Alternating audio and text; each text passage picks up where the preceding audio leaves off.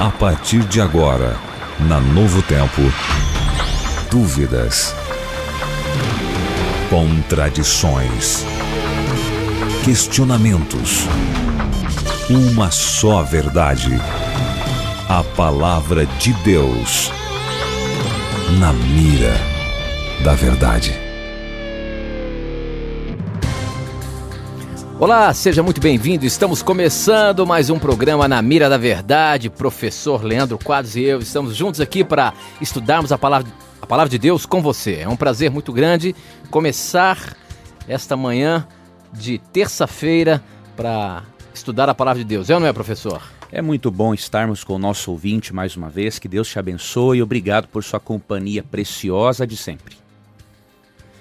Muito bem, para você participar do nosso programa, você pode mandar suas perguntas é, pelo nosso WhatsApp.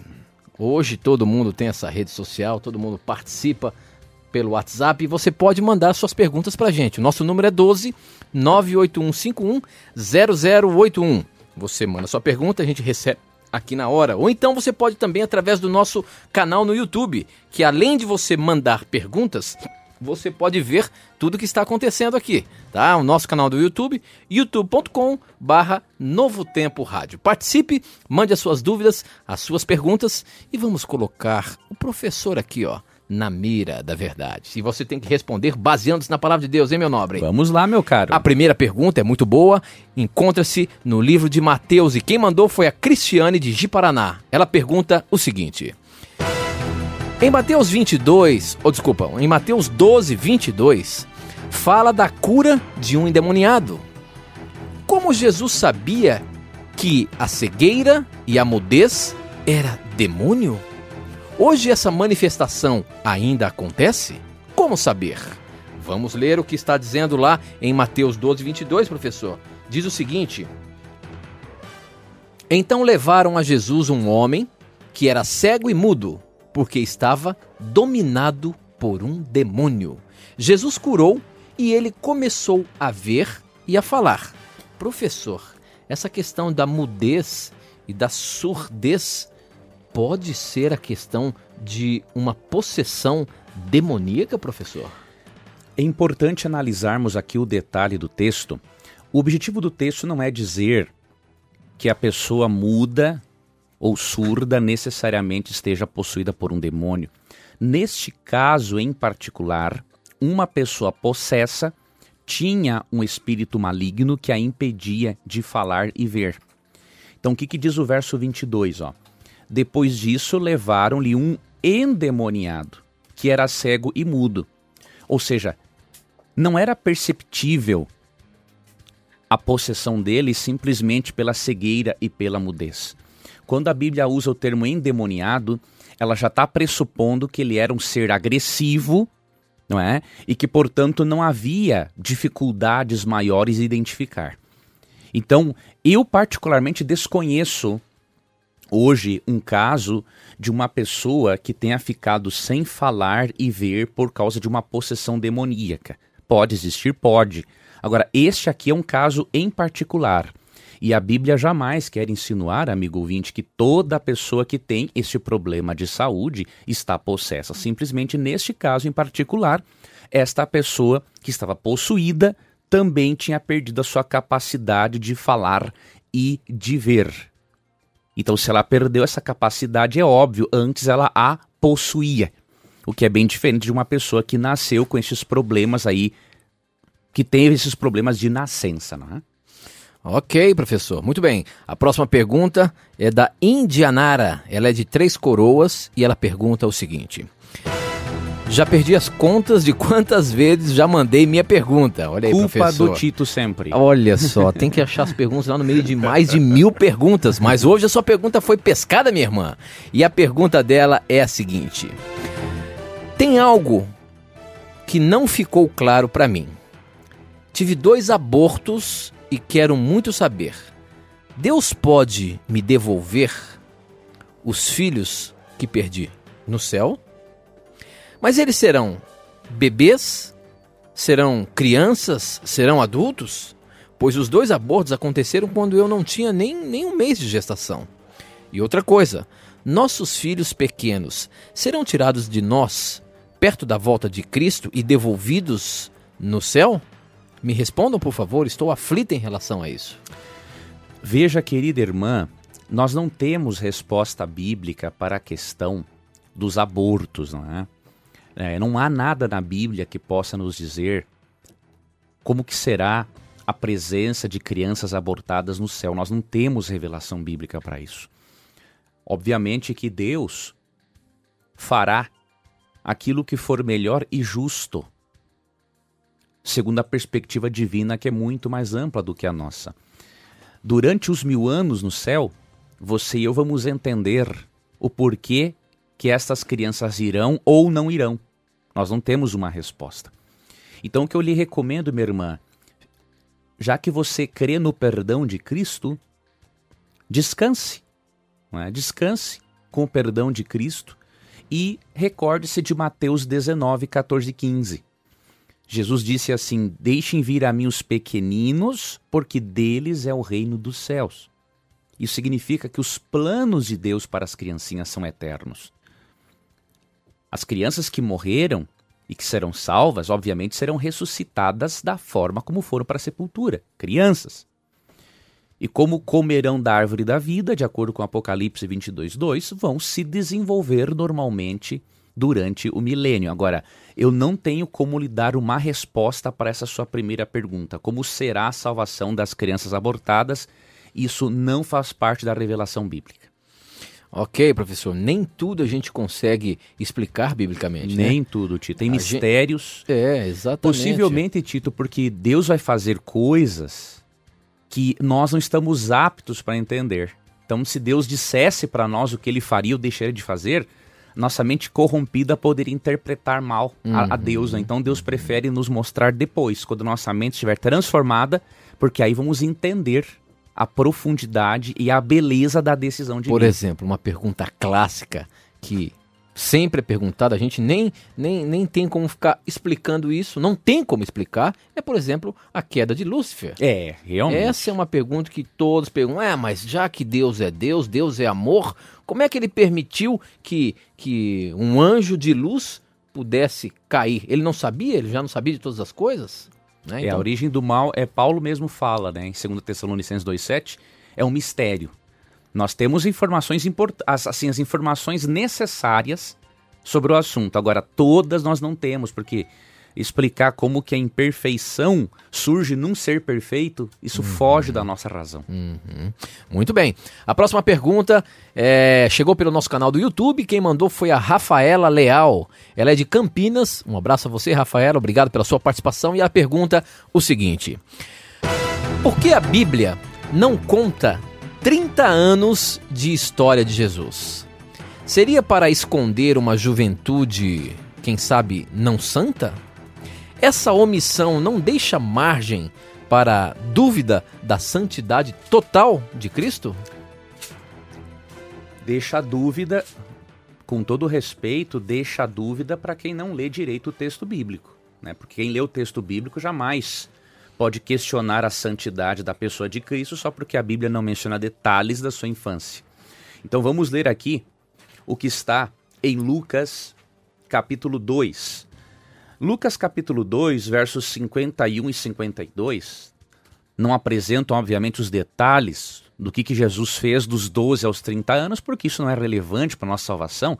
Agora, o texto tem informação suficiente para todo aquele que aceita a autoridade do texto bíblico para não duvidar da santidade de Cristo. Então, alegar que talvez estivesse sido escondida né, a, a, alguma pecaminosidade de Cristo, isso é uma bobagem sem tamanho. Né? Então, Lucas 2, 51 e 52 diz assim: Então foi com eles para Nazaré e era-lhes obediente. Aqui é Jesus na sua fase de 12 anos, menino. Uhum.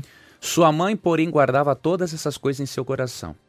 Jesus ia crescendo em sabedoria, estatura e graça diante de Deus e dos homens.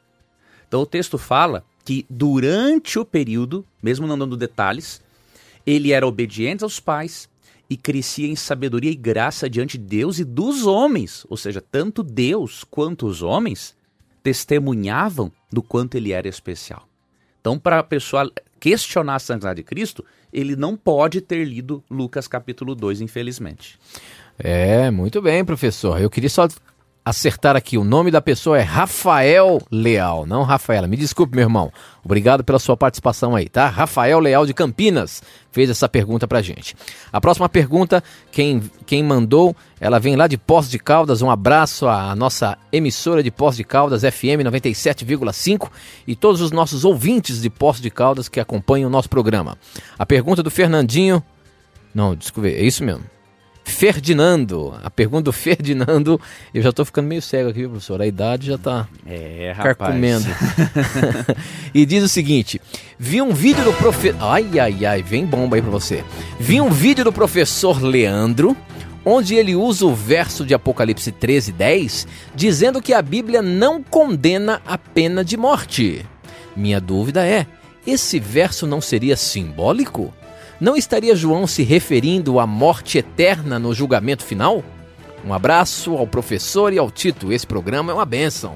Professor Leandro Quadros, como é que você sai dessa? Você realmente afirmou que Apocalipse 13, 10 está, está dando margens para que a pena de morte é aceita?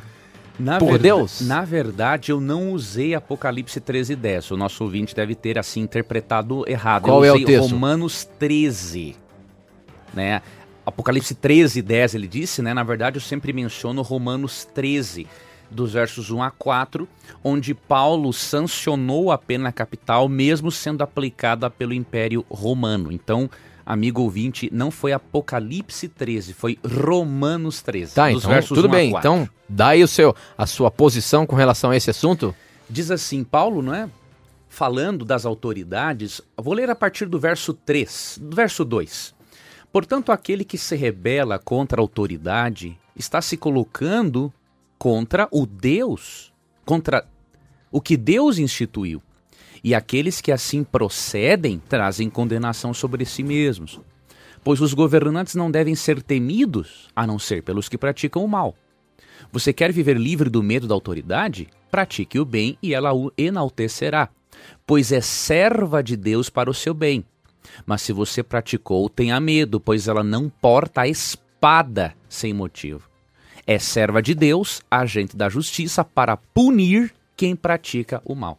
Então Paulo fala claramente, não é, que obviamente a autoridade não portava espada para dar uma palmadinha no bumbum do bandido, né? A espada era para atravessar a barriga ou cortar o pescoço mesmo. Então Paulo falou: olha, você quer é, não temer a autoridade, então não faça o mal, porque ela é serva de Deus e não porta espada à toa. Então é esse texto que eu usei, não foi Apocalipse 13. Ok, muito bem. Próxima pergunta pelo YouTube. Quem mandou foi o Vinícius. Ele é de Novo Hamburgo e a pergunta dele é a seguinte: Bom dia, sou Vinícius de Novo Hamburgo e em Deuteronômio 14, 26 fala de uma bebida forte. Que bebida seria essa? Creio que não seria ela alcoólica, pois no verso ela é abençoada por Deus. Mas tenho essa dúvida. Vamos ler o que está escrito então em Deuteronômio 14, 26?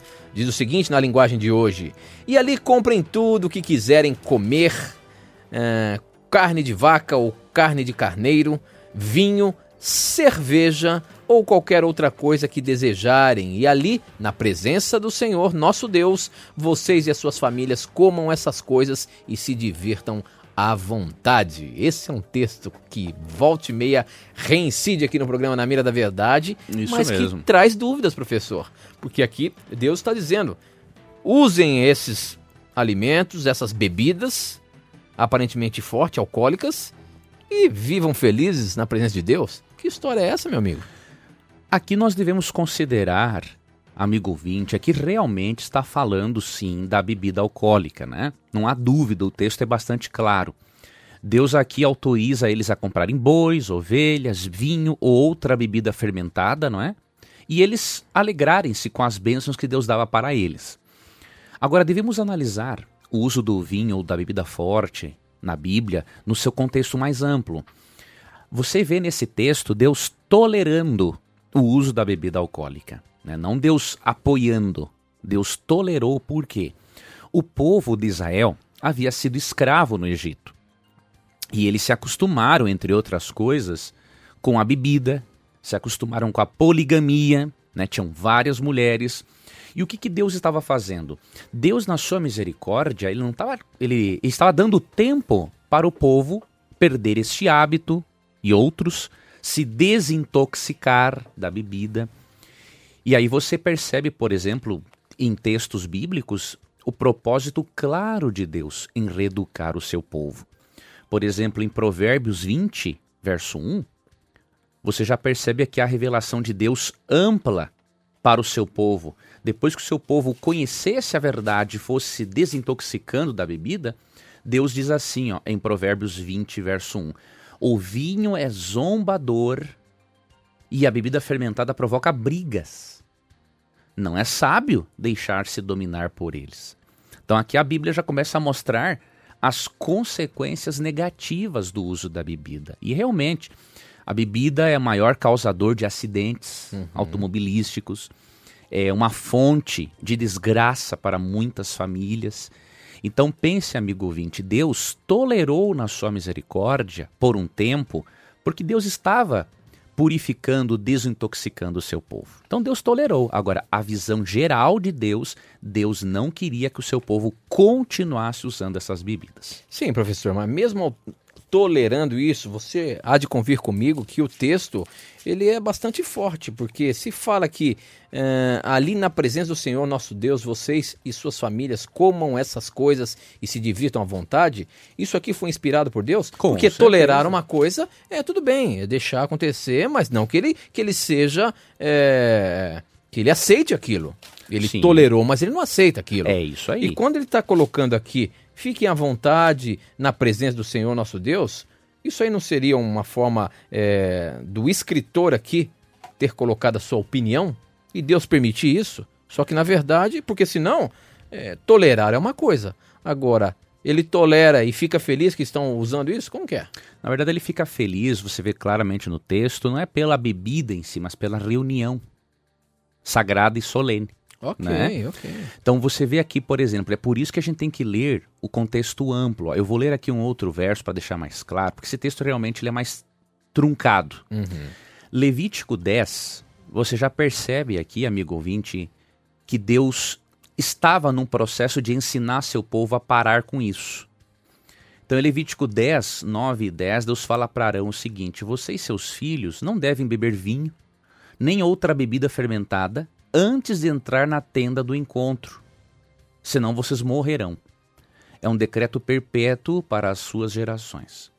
Vocês têm que fazer separação entre o santo e o profano, entre o puro e o impuro. Isso. Veja, eles podiam beber antes de entrar no, na, assim, momentos bem, momentos bem antes de entrar na tenda da congregação. Agora, se eles entrassem um pouco antes, Tito, com vinho ou, ou outra bebida fermentada na cabeça, eles iriam morrer diante da glória de Deus. Por quê? O vinho aqui é comparado a algo profano e impuro. E o sumo sacerdote, como era um representante de Deus, ele deveria se abster dessas bebidas fermentadas antes de oficiar no tabernáculo. Então, através do sacerdote, Deus já começa a mostrar aos poucos, né, que a bebida fermentada é considerada por ele profana. Então, o sacerdote não usava quando entrasse ali. Depois ele usava normalmente. Mas aqui Deus já estava ensinando uma importante lição. Olha, na minha presença vocês têm que ser diferentes. Aqui começa o processo de reeducação do povo. E como é que a gente pode contextualizar isso para os dias de hoje?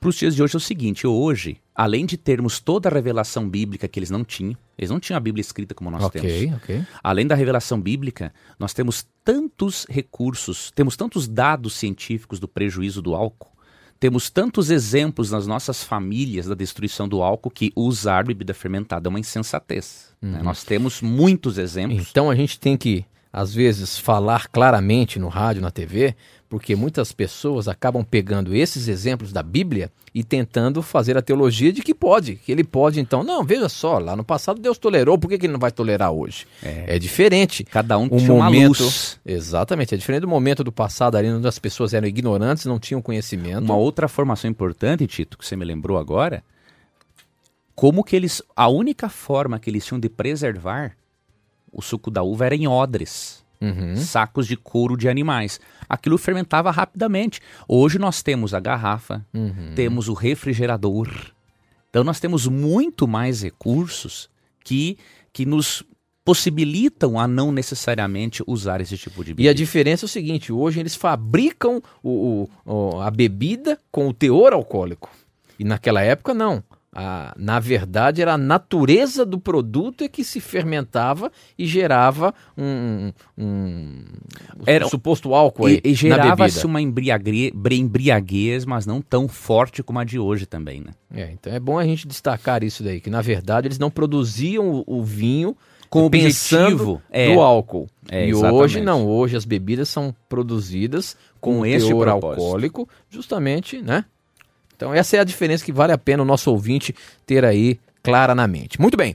Próxima pergunta, quem mandou foi a Shir, é, não, a Crisley Alex, ou deixa eu ver se isso é nome masculino, Crisley Alex, e a pergunta é a seguinte: Como era a salvação para os que morreram antes de Cristo? E para os que morreram antes dos dez mandamentos? Faço parte da Igreja Evangelho Quadrangular de Maceió e gosto muito do programa. Oh, que pergunta importante, meu querido irmão. Veja, a salvação sempre foi e sempre será só pela graça.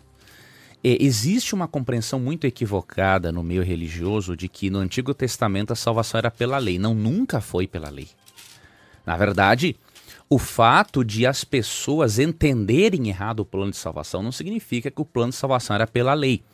Eu vou mostrar para você, amigo ouvinte, um texto muito importante. Na verdade, vou mostrar dois. O primeiro, Gênesis 3,15. Porém, inimizade entre você e a mulher, entre a sua descendência e o descendente dela. Este lhe ferirá a cabeça e você lhe ferirá o calcanhar. Aqui Deus, no diálogo com Satanás, que havia possuído aquela serpente no jardim do Éden, Deus promete colocar uma inimizade entre a mulher e a descendência e o descendente da mulher, que era Cristo. Então, aqui em Gênesis 3,15, Deus já promete para Adão e Eva uma solução para o pecado: o Messias. Então, veja, nada de obras aqui. A salvação partia de Deus. E quando você vai para o capítulo 12 de Gênesis, verso 5, olha que revelação importante esta aqui, ó. Gênesis 12, 3, na verdade. Abençoarei os que o abençoarem, e amaldiçoarei os que o amaldiçoarem. E por meio de você, todos os povos da terra serão abençoados. Veja, Deus usaria Abraão para que por meio de Abraão viesse o povo de Israel e como consequência viesse o Messias e uhum. todas as nações da terra fossem abençoadas pela descendência de Abraão, que é Cristo. Então veja, sempre foi a salvação pela graça. Por isso que Apocalipse 13:8 fala, né, que Jesus é o cordeiro que foi morto antes da fundação do mundo. Então, antes de Deus estabelecer este mundo, já havia um plano de salvação pela graça para todos os seres humanos. O que aconteceu é que as pessoas do Antigo Testamento expressavam fé no Messias futuro por meio dos sacrifícios de animaizinhos. Aí entra a teoria, a, teologia também do, do, do, do, do templo, né? A teologia do, do a santuário. do santuário. A doutrina do santuário. Isso, todo o ritual do santuário com o sacrifício de cordeiro, com o papel do sumo sacerdote, tudo apontar para Cristo. Uhum. Então, o santuário é o evangelho em símbolos. É então, todo o ritual do santuário mostra o evangelho no Antigo Testamento. E lógico que quando Cristo morre na cruz, né, ele cumpre tudo aquilo que o santuário apontava, de modo que todos, passado, presente e futuro, só estarão no céu por meio de Jesus Cristo. Ok, professor, muito bem. A próxima pergunta, ela vem de Brusque. Quem mandou foi a Gisele e ela pergunta o seguinte: A questão é sexo. Será que vai ser hoje? Vamos lá. Tá na mira sua pergunta, minha irmã. O sexo é feito apenas para reprodução? É pecado, mesmo sendo noiva, meu caso, ou casada, se não for para reprodução? Professor Leandro Quadros, essa questão do sexo, muitas pessoas têm dúvida porque acabam achando que o sexo foi instituído por Deus apenas para a procriação, para o crescimento, crescer e multiplicar. Existe uma crença em torno e disso. E existe mesmo. pecado em, em praticar o sexo. Agora, aqui a pergunta está truncada pelo seguinte: existe pecado eu usar do sexo antes do casamento, uma vez que você vai afirmar que ele não é apenas para a procriação? Veja, vamos ver primeiramente na Bíblia o texto que mostra que Deus criou o sexo dentro do contexto do casamento, de acordo com Gênesis 2, 22 a 24, não apenas para a procriação, mas para o prazer do casal. Então eu vou ler alguns textos. O primeiro é, se encontra em Provérbios, capítulo 5, versos 18 e 19. Seja bendita a sua fonte.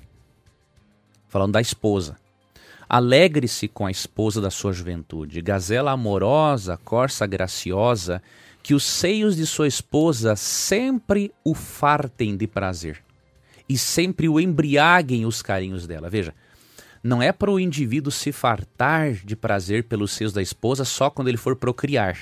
Aqui está bem claro, sempre. Uhum. E no finalzinho do verso, e sempre o embriaguem os carinhos dela. Não é para você ter carinho da sua esposa sexual só para procriar. Então Deus não criou o sexo só para procriação. É uma loucura pensar uma coisa dessas. Até porque Paulo vê o sexo também como um preventivo da imoralidade. Paulo vê o sexo assim, né? Então vamos ler aqui o texto bíblico sobre isso, que está em 1 Coríntios, capítulo 7, verso 2. Mas por causa da imoralidade, cada um deve ter sua esposa e cada mulher o seu próprio marido.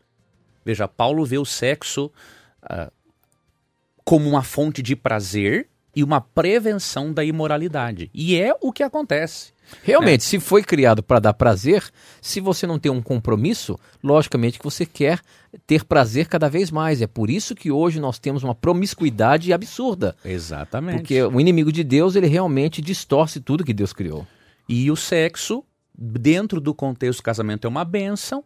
A pessoa está satisfeita física, psiquicamente, né? E se ela, obviamente, não tem outros traumas internos, outros vazios existenciais, ela vai, assim, a probabilidade dela cair na imoralidade é muito menor. Então, na Bíblia, definitivamente, não há ideia. Por exemplo, leia o livro de Cantares, para você perceber. Ali fala da sexualidade do início ao fim. Então, jamais na Bíblia encontramos essa ideia de sexo só para a procriação. Agora, o sexo antes do casamento, a Bíblia condena? É isso? A Bíblia não aprova. De acordo com Gênesis 2, 22 a 24, Deus fez a relação sexual para ser praticada dentro de um compromisso chamado matrimônio. E quando, obviamente, muitos ouvintes, muitas pessoas erram nisso, não tem nenhum santinho com auréola sobre a cabeça em lugar nenhum. O que tem que se fazer é pedir perdão a Deus, de acordo com 1 João 9, e os jovens pedirem a Deus: Deus, Olha, é difícil neste mundo erotizado no qual eu vivo viver dentro dos teus planos, mas Senhor me ajuda, porque os teus planos são os melhores para mim do que os planos do mundo, os planos pecaminosos, né? O sexo sem compromisso se originou no paganismo, não na Bíblia. Então, nós temos que pedir ajuda a Deus porque nós vivemos numa geração depravada, ímpia e que odeia a palavra chamada compromisso. Ok, professor, nosso tempo está correndo aqui, nós temos que ir para o intervalo, mas aproveite aí, formule a sua pergunta e manda para a gente. Não sai daí não, a gente volta já já. Na mira da verdade. Já estamos de volta, são 10 horas e 36 minutos ao vivo aqui pela Rede Rádios Novo Tempo. Onde quer que você esteja, sinta-se abraçado pelo programa Na Mira da Verdade. Você que nos ouve através da rádio de Afonso Cláudio, 1300 AM. Um abraço carinhoso a você. Obrigado a você em Belém, Pará, 1080 AM. Campinas, São Paulo, 830 AM. Campo Grande, Mato Grosso do Sul, 630 AM. Curitiba, Paraná, 106,5 FM. Florianópolis, Santa Catarina, 96,9 FM. E Governador Valadares, Minas Gerais, 680 AM. Pessoal de Maringá, no Paraná, é 104,9 FM. Nova Venécia, Espírito Santo, 100,3 FM. Alô Postos de Caldas, Minas Gerais, 97,9 107,5 FM. E Porto Alegre, Rio Grande do Sul, 99,9 FM. Baianos e soteropolitanos em Salvador, sintonizando 920 AM. E São José do Rio Preto, em São Paulo, 1290 AM. Teresópolis, no Rio de Janeiro, 96,1 FM. E Vitória, no Espírito Santo, 95,9 FM. Ipanema, Minas Gerais, 107,9 FM. Você baixou o aplicativo e está ouvindo a gente? Um grande abraço no site novotempo.com barra rádio e no YouTube, youtube.com barra Novo Tempo Rádio Tito. É isso mesmo, pode baixar o aplicativo e ter a Novo Tempo em qualquer lugar do mundo. Ouça o programa Na Mira da Verdade e toda a programação da rádio. Muito bem, para você participar do programa Na Mira da Verdade aqui ao vivo, você que está sintonizando agora a Novo Tempo, você pode mandar a sua pergunta, a sua dúvida bíblica através do nosso WhatsApp. O número é 12 981510081. Repetindo, 12 981510081. Ou então através do YouTube no nosso canal Novo Tempo Rádio. Ok? youtube.com/barra Novo Tempo Rádio. Participe! Essa pergunta veio pelo YouTube. Quem mandou foi a Michele, professor Leandro Quadros. Nós estamos falando aqui sobre bebida forte. A pergunta da Michele é a seguinte: Tem uma pergunta para vocês. Por que, que Jesus transformou a água em vinho? Qual o sentido de um milagre como esse? Professor, e aí? Veja, o sentido do milagre ali era óbvio. Jesus queria mostrar, em João capítulo 2, duas coisas. Primeiro, Jesus queria demonstrar ali a sua divindade, que ele era o Messias. E o segundo propósito, ele queria demonstrar a sua aprovação sobre a festa do casamento né, mostrando que o casamento era uma instituição que tinha a bênção de Deus, porque o próprio Cristo havia estabelecido o casamento lá no livro de Gênesis, antes da sua condição pré-encarnada.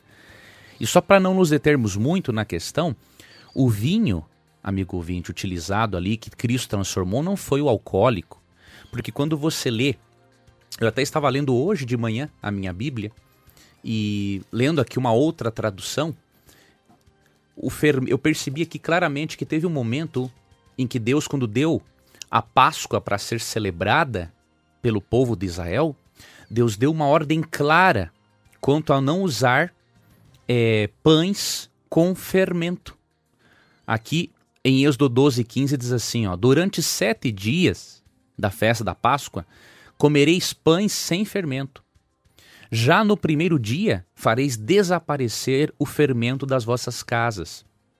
E quem entre o primeiro e o sétimo dia comer pão fermentado será excluído de Israel. Por quê? De acordo com 1 Coríntios 5,8, o fermento é um símbolo do pecado. E eu lhe pergunto: quem é que é o centro da Páscoa?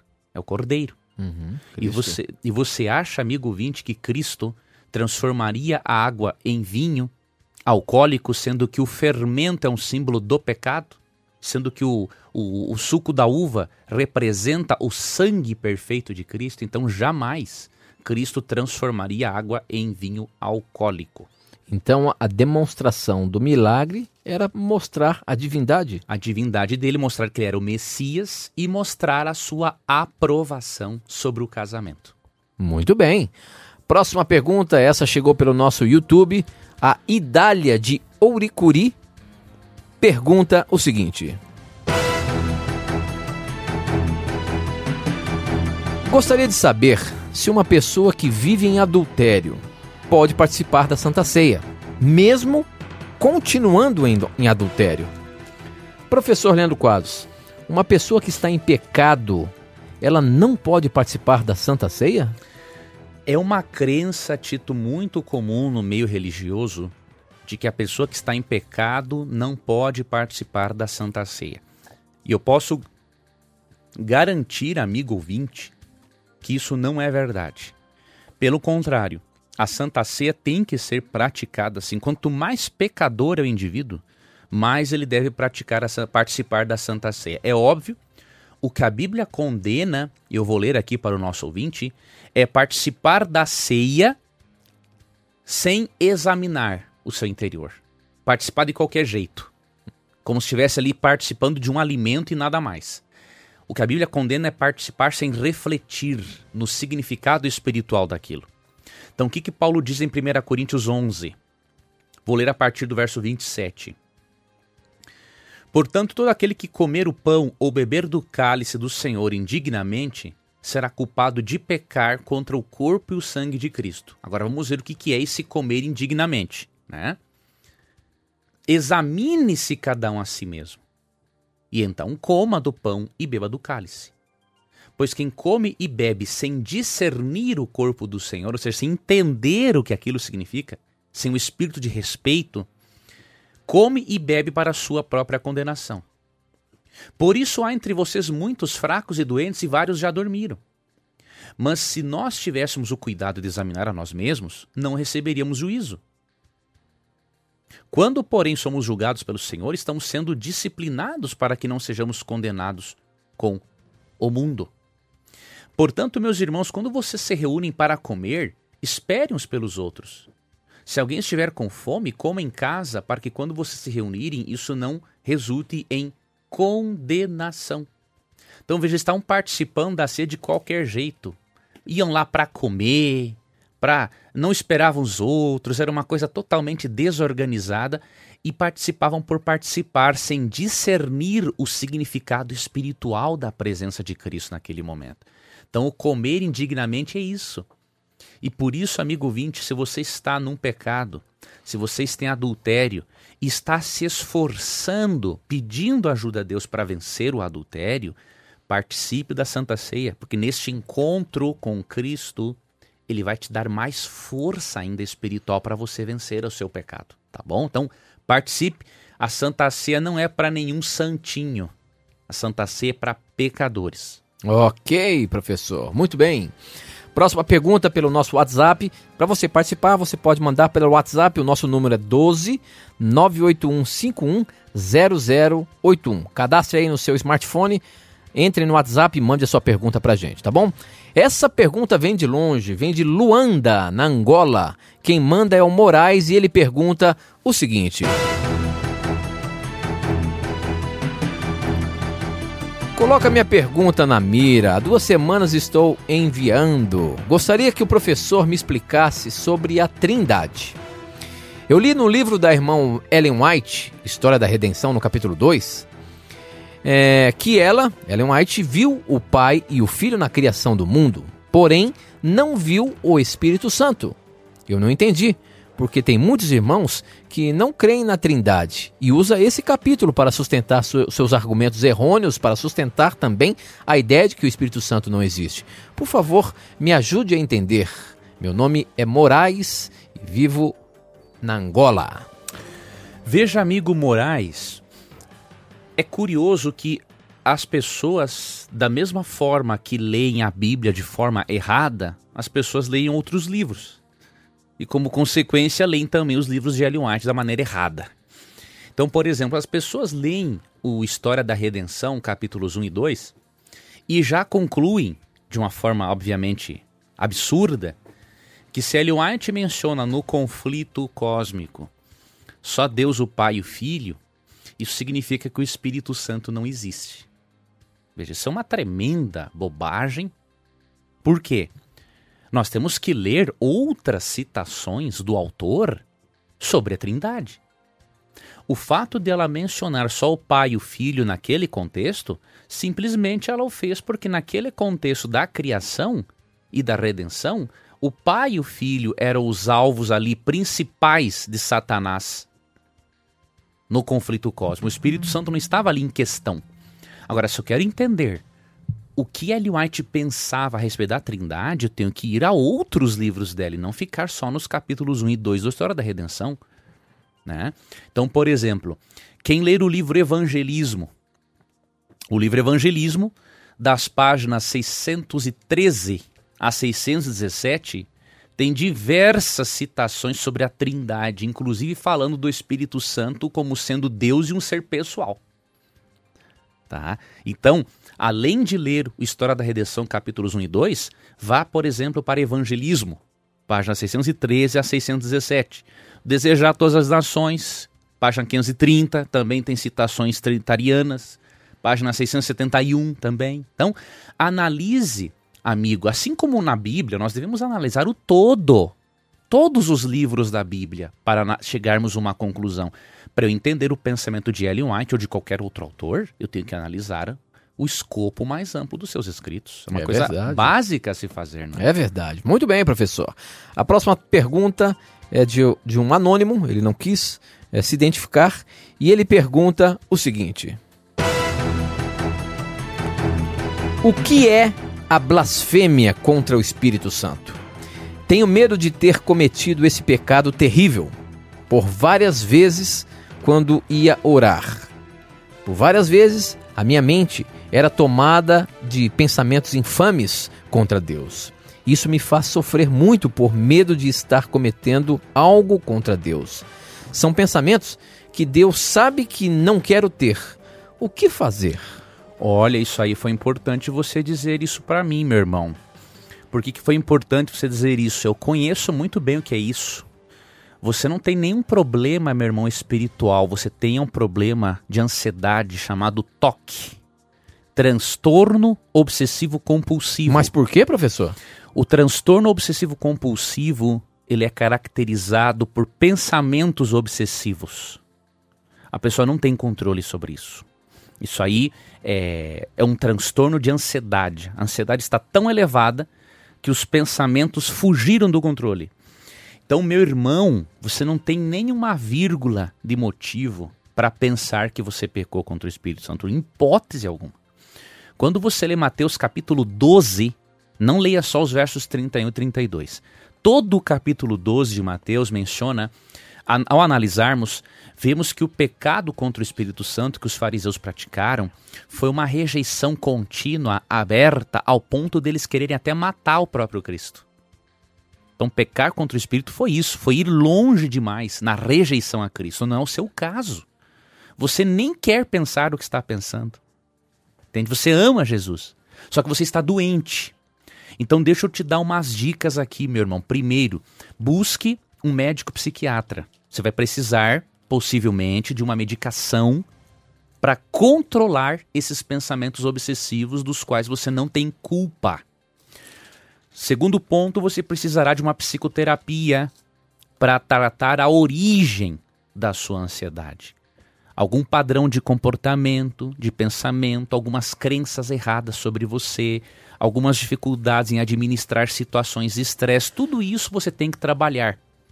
E a terceira dica que eu lhe dou: tome bastante água, pegue 15 minutos de sol todos os dias e faça boas caminhadas. Não faça atividade física que tenha repetição a princípio. Por exemplo, tu vai fazer musculação, que é ótimo para a saúde, mas como você tem o toque, se você faz a musculação e começa a contar um, dois, três as repetições, aquilo vai ficar ainda na sua mente. Então é bom você agora fazer atividade física relaxante até o momento em que vai estar tá estabilizado isso e você pode fazer uma musculação ou coisa parecida. A sua tá resposta Bom? é válida se realmente a pessoa tem toque, mas pode acontecer da pessoa não ter. Você chegou a essa análise pelo que ele falou ali, mas pode acontecer de, eh, de eu ter pensamentos ao, ao estar orando e de repente um pensamento foi infame contra Deus. Mas não era o que eu queria, mas eu fiz. Não, mas... Será que eu estou em pecado? Não, mas no caso dele é toque, sim. Tô falando do caso dele específico. Por quê? Você tira essa conclusão pelo que ele falou no final ali. Pelo que ele falou, porque isso é constante. Tá? Uma coisa é a pessoa ter um pensamento aqui e acolá. Isso é a coisa mais normal do mundo. Agora, o cara viver atormentado, como ele diz assim, que vive com culpa por isso, e isso não sair da cabeça dele, isso é toque, sim. Isso aí não precisa nem ser psicólogo para analisar. Basta quem, por exemplo, eu, eu tive o toque. Eu sei muito bem o que é isso. Né? Então eu conheço isso. Então, quem teve e sabe sabe que isso é uma doença. Agora, uma vez ou outra eu ter um pensamento uh, negativo contra Deus, isso é natural da natureza pecaminosa. E Deus entende, Deus perdoa. Né? Então, este caso específico, seu irmão sim está doente, tem que buscar ajuda com urgência e não se culpar por isso, meu irmão. Você não tem culpa disso, tá bom? Trate a sua ansiedade e Deus entende perfeitamente você. Muito bem. Próxima pergunta, essa veio pelo YouTube, o César de Miracema do Tocantins pergunta o seguinte: Quero saber se o verso que está em 2 Coríntios 9,7 se refere às ofertas voluntárias ou deixa aberto para a, a para do, doar o dízimo da forma que acharmos melhor.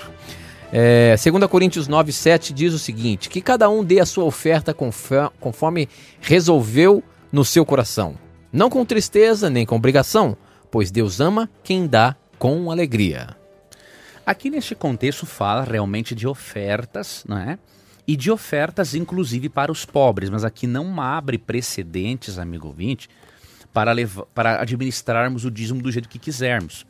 Você já pensou que bagunça seria se cada um de nós administrasse o dízimo da nossa própria maneira? O evangelho nunca ia ser pregado em todo o mundo. Deus comissionou a administração do dízimo. Em Malaquias 3:10, por exemplo, Deus diz o seguinte, ó. Aqui.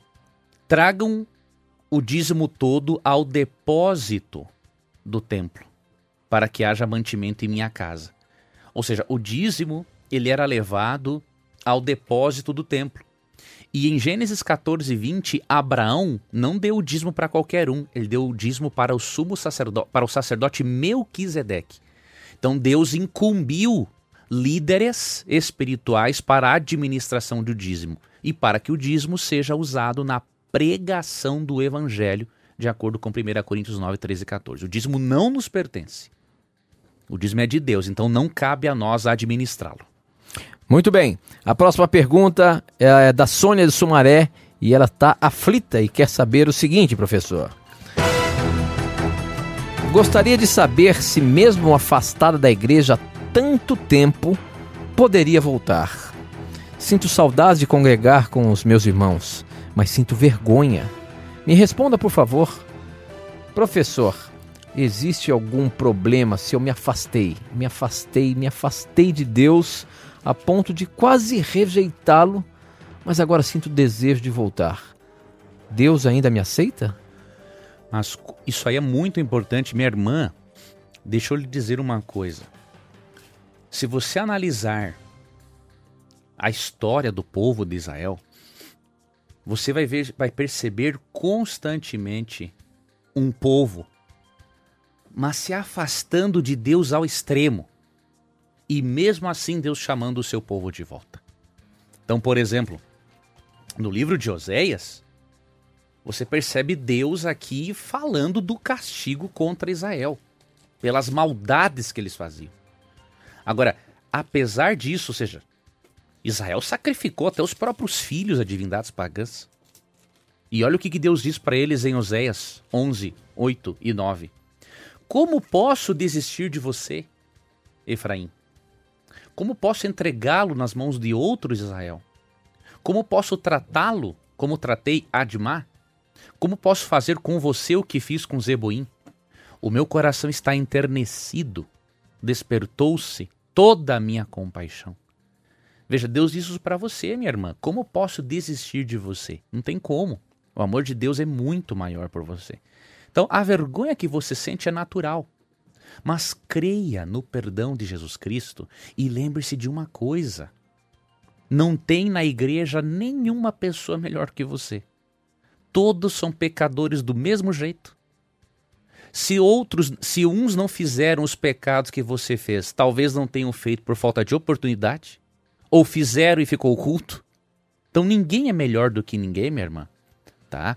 É, vá a Jesus, volte a Jesus, congregue na igreja, não, não deixe que a vergonha lhe impeça de congregar com os irmãos e de se aproximar de Deus, tá bom? Ninguém é melhor que ninguém. Todos somos pecadores. Que diz Romanos 3, 23. Todos pecaram estão destituídos da glória de Deus. Todo mundo. Então volte para Jesus, minha irmã, porque ele tem grandes coisas para fazer pela sua vida. Ok, muito bem. A próxima pergunta pelo YouTube, quem mandou foi o seu xará, Leandro. Ele é de Curitiba e ele pergunta o seguinte: Gostaria de saber como entender o texto de 1 Coríntios 14, 2. Ali fala que alguém que fala outras, outra língua, ninguém entende a não ser Deus. O que isso quer dizer? Grande abraço, Leandro de Curitiba. Vamos ver o que está escrito lá em 1 Coríntios, no capítulo 14, verso 2, que diz o seguinte: Quem fala em línguas estranhas, fala a Deus e não às pessoas, pois ninguém o entende. Pelo poder do Espírito Santo, ele diz verdades secretas. Como interpretar esse texto, meu amigo? Esse texto tem sido interpretado de várias maneiras, e a principal, obviamente, no meio pentecostal, é de que é nesse texto Paulo está defendendo a capacidade de falar línguas estranhas, que nenhum homem entende, mas apenas Deus entende. Mas quando analisamos o contexto, percebemos que, na verdade, Paulo não está apoiando o tipo de dom de línguas usado em Corinto. Por exemplo, no verso 6, ele fala assim: Agora, irmãos, se eu for visitá-los e falar em línguas, em que lhes serei útil? A não ser que lhes leve alguma revelação, ou conhecimento, ou profecia ou doutrina. Até no caso de coisas inanimadas que produzem sons, tais como a flauta ou a cítara, cítara, como alguém reconhecerá o que está sendo tocado se os sons não forem distintos? E aí, no versículo 9, assim acontece com vocês. Se não proferirem palavras compreensíveis com a língua, como alguém saberá o que está sendo dito? Vocês estarão simplesmente falando ao ar. Então veja, Paulo não está apoiando. No verso 2 ele menciona realmente que pessoas estavam fazendo um uso equivocado do dom de línguas que só Deus entendia. Agora ele não está apoiando. Ele está corrigindo e dizendo o seguinte: vocês têm que falar de modo que as pessoas entendam. Então, analise o contexto mais amplo de Corinto e você vai ver que Paulo está corrigindo um uso equivocado do dom de línguas nesta igreja. Ok, professor, com essa nós encerramos mais um programa na Mira da Verdade, mas antes de dar o tchau para você, eu não posso deixar de oferecer para você a revista Verdades para o Tempo do Fim, o curso bíblico gratuito que nós oferecemos no programa Na Mira da Verdade. Para você ter esse curso bíblico gratuito, Verdades para o Tempo do Fim, basta você ligar agora para a gente, 0 operadora 12 21 27 3121. Nós temos uma equipe ali para atender a sua ligação e mandar o curso bíblico de graça para você, tá bom? Um abraço, nós nos encontramos na terça-feira que vem. É ou não é, professor? É isso aí. Que Deus abençoe a você, amigo ouvinte. E nunca se esqueça que aqui na Rádio Novo Tempo, no programa Na Mira da Verdade, sempre que você tiver a coragem de perguntar, a Bíblia terá coragem de lhe responder. Um forte abraço. Tchau, amigos. Vai ser um grande prazer recebê-los outra vez na próxima terça-feira, na Mira da Verdade. Um abraço. Na Mira da Verdade.